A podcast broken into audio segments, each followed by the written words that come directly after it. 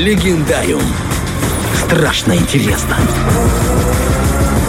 Ну и сегодня в поисках мистики мы с тобой отправимся в Москву, а именно в Третьяковскую галерею, Опа, где интересно. множество известных красивых картин, как бывало, такие есть. А, ну и некоторые... А, подожди, Третьяковская галерея в Москве же, да? Я... Да, да. Я, потому я что... надеюсь. Я, я, я тоже надеюсь. Да, я там был. Подожди, Владик, ты что меня запутал? Я просто подумал, вдруг в Петербурге, а я такой уверенный в Москве. ё вот они легендариумы начинаются. Да, в Москве, в Москве, не переживай, да. Так, прекрасно. Ну и некоторые из этих картин, а, скажем так, отличились в мире мистики. Одна из легенд Третьяковской галереи касается портрета Марии Лопухиной. А, по словам некоторых посетителей, взгляд этой картины как будто бы вытягивает все силы смотрящего. Говорят, что в этой картине заключен а, собственный дух девушки, который туда заманил ее отец, известный мистик Иван Лопухин. Незамужним девушкам а, не рекомендуется подолгу смотреть на эту картину, поскольку призрак а, может запросто расстроить ее грядущий брак. По крайней мере, так считается. Другая картина, которая... Таинственно, таинственно. Да. Другая картина, про которую хочу поговорить, это известная картина а, Крамского а, «Русалки». Если помнишь, там возле озера сидят множество девушек в белых одеяниях э, и называют их А, русалками. помню, да, вспомнил. Это считается как духи, прежде всего, да? Это Ага. не, не как мы принимаем, а, ну, что-то сверхъестественное. Это не вот это в мире морском, Да, в да, мире да, да. морском. Это не половину э, рыба, половину Ага. девушка, то есть это немножко другая история. И э, первое появление этой картины было а, в 1871 году на выставке товарищества передвижников. А, Тогда картину повесили рядом с известным полотном «Грачи прилетели» Саврасова. И по странному стечению обстоятельств в первую же ночь э, пейзаж «Грачи прилетели», который находился рядом с этой картиной, просто упал со стены. И тогда основатель э, Третьяковской галереи Павел Третьяков решил выкупить себе обе картины. Как я понял из истории, он принес их сначала домой.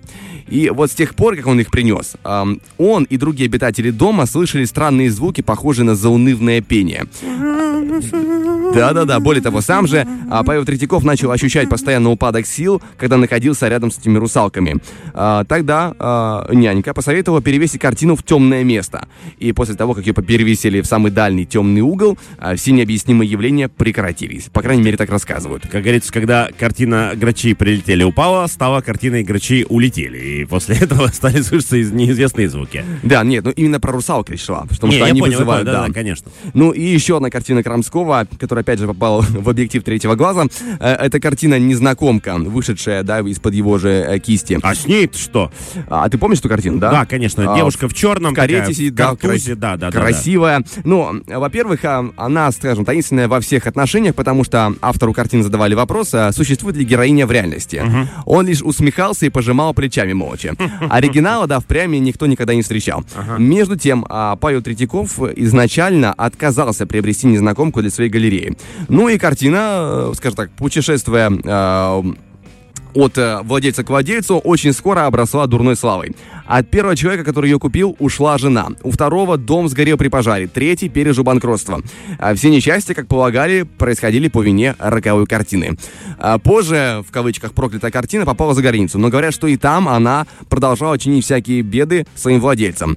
А, опять же, в 1925 году незнакомка снова появилась а, скажем, на наших радарах, и ей было суждено вернуться в Россию и занять свое место в Третьяковской галерее.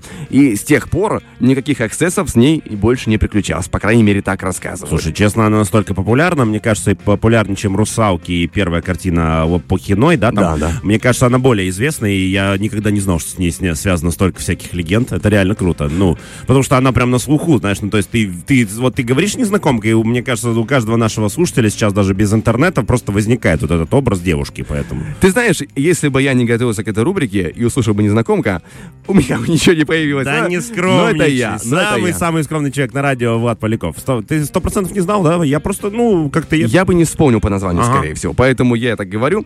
Ну, в общем, здесь, друзья, завершаются городские легенды, которые удалось накопать про картины Третьяковской галереи. Там, конечно, бывали и более э, жуткие случаи, но это уже а, рекомендую почитать отдельно, потому что не все для эфира. Фреш на первом.